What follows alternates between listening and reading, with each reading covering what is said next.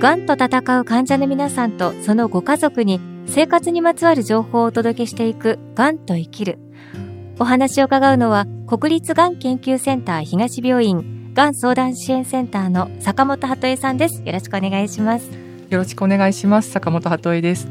ご案内は私、小賀良子です。今回は知人ががんに罹患しているという千葉県の30代女性からのご相談です。膵臓がんの知人がいます。ステージ3で抗がん剤治療を行い、一度消滅したものの再発してしまいました。先日抗がん剤治療が再度始まりましたが、副作用が強く苦しい地獄だ、逃げ出したいとのメッセージが時折来ます。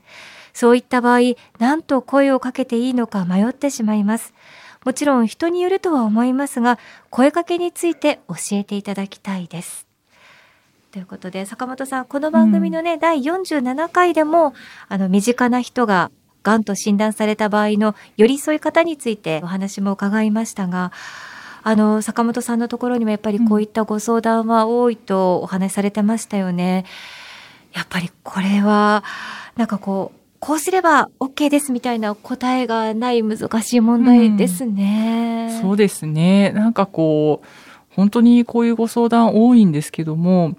やっぱりこう、なぜこれという答えがないのかみたいなことを時々相談に来られた方とあのお話ししてて思うのは、はい、やっぱりその人とその患者さんとの関係、人間同士の付き合いっていうところと、うん、やっぱりその人間関係って、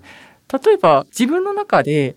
この人にはこういう姿を見せる自分、この人にはこういう姿を見せる自分みたいなのが無意識に普段あるじゃないですか。ありますね。うん。それはなんかこう好きとか嫌いとかではなくって、この人の前ではこうありたいっていう部分だったりとか、えー、あの、そういうことも実はかなり作用することなので、非常にこう難しいとは思いつつも、でもこう話していくうちに、もともとどういうご関係なんですか？とかっていろいろ話していくうちに、なんとなくこう答えを見出していくことも多いななんて思っています。で、ただまあ、共通していることって言えばいいんですかね。まあ、いつもどなたに対しても、あの、お話ししていることっていうのは47回の時にもお話はしたんですが、患者さんから、今治療を受けている方から、いろんな表出があるだろうし、またそれが前言ってたことと今言ってることが違ってたりして、えー、聞いてる側が戸惑ったりすることもあるだろうけれども、うん、やっぱりそれは治療の影響っていうこともすごく大きかったりするので、まずは前と言ってること違うよねってこう批判したりするのではなくって、はい、あ、それだけ治療がしんどいんだなっていうふうな理解をしながら、今大変なんだねとか、えー、何かできることがあるっていうような、心配してるよっていうメッセージを送り続けるってことをすごく大事だよねっていうところが共通してお伝えしてるところですかね。えーあのきっと患者さんご自身もね答えを求めてどうにかしてほしいっていうことで、うん、お友達とかご家族に相談したりお話をしたりしていることが全てではないですよね。ただ聞いてほしいっていうこともありますもんね。うん。うん、そうですね、まあ、古賀さんもそうかもしれないですけど振り返ってみると分かりません。こう病気をする前も、ええこの人と自分って何かあるとお茶飲んで、ただただ答えもないんだけども喋、っていたよねとか、それが多分今もその延長線上にあって、あ、きっと彼女は今もその延長線上の中で前みたいにこう答えはないながらにもこう話してる。言葉を交わしてるっていう時間をすごく自分との間に求めてるんだろうな。それが支えになってるんだろうなっていうふうにその人との関係性の間での自分の置きどころみたいなところを、ええ、あの振り返るとちょっと分かってくるかもしれません。うんうん、また中にはですねある方が言ってたのが共通の知人がいたりするわけだけども、はい、ある人に対してはすごくこう悩みというかこういうことが辛いとか、えー、悩んでるとかって言うけれども自分がお見舞いに行くとすごくいつもちゃんとしていて、はい、かえって自分がお見舞いに行くことで気を張らせてしまうんじゃないかとか、はい、そういうことを気にされる方もいるんですけど。その患者さんに言わせてみると、その人の前ではしっかりしてる自分を見せたい。ああ、かわかる気がします、はい。それが自分なりの、やっぱりその生きがいだったりだとか、はい、その存在をこうちょっとこう高めるというか、うんうんそういう時間だからっていうことがお話聞いたりすることもあるんですね。えー、からやっぱりその立場を変えてですねいろんな角度で考えてみると、うん、自分であったとしてもやっぱりこう人との関係性ってそういうふうにこう人によって変わってくるわけでそこを今まで通りっていうのが一番難しいんだけども、うん、でも今まで通りの関係性の中で自分ができることは何なのかっていうことを一回振り返ってみるのはすごく大事だと思います。でそれが一つですね。であとは、そうは言っても、今まで通りじゃないことがあるとすれば、はい、やっぱり治療によって体調が変わる、うん、影響を受けますよね。はい、だからもし、こう、ご友人の立場でできることがあるとしたら、ご友人の立場としても、その治療に関するこう時間軸ってあるじゃないですか。こう、例えばお声いただいた方も、こう、ステージ3で抗がん剤治療を行っている知人の方の件っておっしゃってましたけど、えー、やっぱりその抗がん剤治療って、どういう副作用が出やすいのかとか、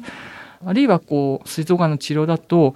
例えばこういうお薬を打ってるんだよねってもしお聞きになったら、えー、その薬だとどういう頻度で病院に行ってるのかとか、うん、あるいはどういう副作用がよく出るようなものなのかとかそういうことを少しこう自分なりにそれこそがん情報サービスだとかっていうものを見ながら知っておくとこういうことがしんどいんだってお話が来た時にもあ今そういう時期なんだなとか。あのサポートする側としてもちょっとこう心のね、えー、あの準備をしながら話が聞けますよね。えー、あともう一点はやっぱりしんどい苦しいっていうことをどういうタイミングで、まあ、ずっとおっしゃってるのかそれともちょっと時々あのおっしゃってるのかっていうことによってももしかするとその治療のこうタイミングによって辛さの強度っていうのが変わってきたりするので、はい。うん、長い目で追って振り返った時にあよくこのタイミングでこういう上根を吐いてるな、うん、でも次のタイミングではちょっとこう気持ちのねゆとりがあるようだなとかって分かってくると、またこう治療の後にまた吐きが強くてもうもう辛い、うん、もう本当に気持ちも絶望的な気分になるっていうお話をされてることに対して、ああなんか本当にやっぱり治療の後って毎回本当しんどそうだよねってもうまた落ち着くといいねとか、前のことのこう変化を見ながら、また同じように落ち着くといいよね、まあ、その自分もそうなることを願っているよっていうメッセージの送り方はできるのかもしれないなと思ったりはしています。はい、うん、きっとねこの30代の女性のご相談してくださった方にはお友達の方苦しいことを言えるってその安心感だったり信頼感があるからこそ、本当にお辛い時にこうやってメッセージを、時折メッセージを送ってくるってねおっしゃっているぐらいなので本当に辛い時にこそこうお話を聞いてほしいと思われる関係なのかもしれないので。ね、そうですね、うん、あのそれは本当に私もそう思います。あの人間ってすごく不思議な生き物で辛い苦しいっていうことを自分の体の中だけにためれないですよね。でこれまでの放送でも話したことありますけどその辛さを体から出す声に出して出すっていうこと自体がすごくこう精神科的な見解でいくといいことなんですよね。えー、自分から体から出していくことで少しこう症状が和らぐというか辛い症状が和らいだりすることもあるので、はい、やっぱりこう聞く側としては本当に戸惑うと思うんですけども、なんか聞くだけでよければ本当にいつでも電話ちょうだいねとか連絡ちょうだいねってあなたのためにあの私できること手伝うよっていうことはできると思います。あとですねちょっと付け加えると、はい、なんかこう聞くだけでいいのかなってすごくみんな、心配されるんですよね。ね。何かもう一つって思っちゃいますついついね。から例えばですけどこの言葉の合間にですね身動きが取れなくてとかそういうことがあるようだったら、例えば重いもの買い物とか大丈夫とか子供さんの送り迎えよかったら手伝おうかとか、辛そうにしていること、で、それによって、なんかこう制限を受けてその生活の何かがあったら、はい、ちょっとそこに結びつけて、よかったら手伝うよ、ここの部分をって、具体的にあの声をかけてあげるのも一つだと思います。そうですね。うん。もちろんそれをその友人の方に頼むかどうかを決めるのは患者さん自身ですけども、はい、やっぱりこう具体的に何か提示がないと、うん、なかなかこう、頼みづらいっていう心理もあるじゃないですか。そうそう。何か買ってきてもらうって実は、ちょっと気遣いますよね。これはもうね。ねそうそうそう。で、なのでちょっとそこは一つできることかなって思います。はい、あとですね、あの、これ意外と盲点かもしれないんですけど、はい、その患者さんとのご友人との関係性の中で、これまで定期的にこう例えば旅行に行ってたとかあるいはこうよくこのメンバーで定期的に食事をしてたみたいなことがもしあるんだったら一回はその催しをするんだったら声をかけてあげるっていうのは私はすごい大事かなと思ってます。もちろん体調がすごく悪そうなので、あの、来れないっていうことはあると思うんですね。でも、やっぱりもう誘われない、いつの間にか誘われなくなっているって思うことも、やっぱり人によっては辛くなったりする。なんか、人間で難しいとこなんですけど、やっぱり今までの関係性があって今があるわけなので、あの、今まで通り誘うことは誘う。で、やっぱりいけないって言われた時に、あの、また声かけるねって、その時体調落ち着いてたら、あの、みんなも会いたいと思うから来てねっていうようなことを通して、今まで通り私たちはあなたのことを仲間だと思ってるよっていうメッセージを伝えるようなこともできるのかなと思います。はい。まあ、いろいろありますけども、やっぱりこう、これまでの放送でも話してきたように、こう、すごくこう、大事な方、自分にとって大事な方が癌の診断を受けるって、それが家族だったりすると、家族は第二の患者と言われるように、えー、やっぱり同じように、患者さんと同じようにすごく衝撃を受けますし、はい、もしかするとそれは知人であっても非常にショックなことだと思います。で、あの、一つ言いたいのは、知人の方を思うがゆえに、友人としての自分の心配だとか、辛さみたいなものを、どこに持っていったらいいかわからないっていうことがあるかもしれません。えー、でも、すごく患者さんは患者さんで、やっぱりすごく気持ちのゆとりがなかったりとか、体もしんどかったりってとこがあるので、すごく心配してるっていうことをメッセージ送りすぎると、えー、ちょっとかえって患者さんにとっては、あの辛いこともあるかもしれない、えー、心配してるって思いはぜひご友人の立場としてはまた違うところで、うん、はい、考えていただいて、あの、吐露していただいて、患者さんとかご友人の方と関わるときには、さっき言ったような、あの、できることどうかな、あるかなっていうような、あの、いつでも声をかけてねっていうところで、あの、上手に保っていただくといいのかなと思いました。そうですね、はい、私だって辛いんだよっていう気持ちはぐっとこれで、うん、そうですね。それはよそでちょっとお話をしていただいて。そうですね。えー、なんかそれはそう思います。ちょっとこれは実は私自身の実体験も含めてですけども、えー、やっぱり親しいからこそちょっと感情爆発させちゃうことあるじゃないですか。そね、そこはね、ちょっとぐっとこらえて、別の、えっ、ー、と、友人の仲間に、と、心配だよねって 言うっていうのも大事かもしれません。ね、はい。じゃあ坂本さん、あの、治療を終えた方には、どんなスタンスで接していけばいいのかっていうところも教えていただけますか、うん、はい。この質問、まあ今お聞きした瞬間に思い出したのが、はい、あるがんサバイバーの方の言葉です。もう乳がんの治療を受けて20年、30年近くも経ってますけども、その方が時折おっしゃるのが、私は確かに乳がんの長期サバイバーです。うん、ただ、二度と一生自分は健康は取り戻せない。はい、だからすごくこう、穏やかにとか、ヘルシーにとか、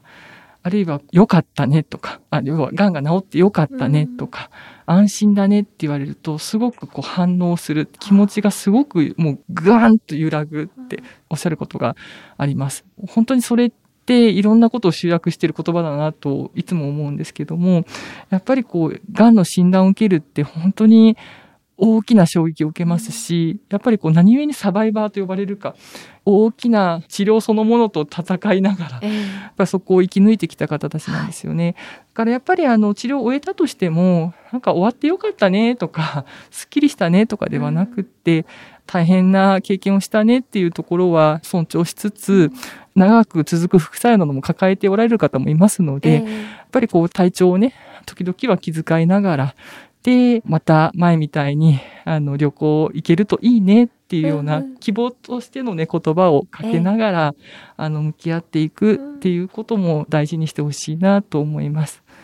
さて、次回は国立がん研究センター、がん対策情報センター本部の若尾文彦先生をゲストにお迎えして、がん情報サービスの使い方と題してお送りします。坂本さん、次回もよろしくお願いします。よろしくお願いします。千葉県柏の葉にある国立がん研究センター東病院の敷地内に病院連携宿泊施設三井ガーデンホテル柏の葉パークサイドが開業しましたがん治療経験者、医療関係者の方々からのご意見を反映し、客室にはご要望の多かった電子レンジ、ペットボトルオープナーなどを設置。浴室、洗面台、入り口には治療中の筋力低下に備えて椅子をご用意しました。館内は24時間ケアスタッフが常駐し、国立がん研究センター東病院と連携しながら、ご宿泊時の急な体調変化をサポートします。また、それぞれの方の体調に合わせたお食事を提供するレストランをはじめ、木のぬくもりが感じられ、くつろげる空間で安心して治療に専念できるよう、皆様をお迎えいたします。詳しくは、三井ガーデンホテル柏の葉パークサイド公式ホームページをご覧ください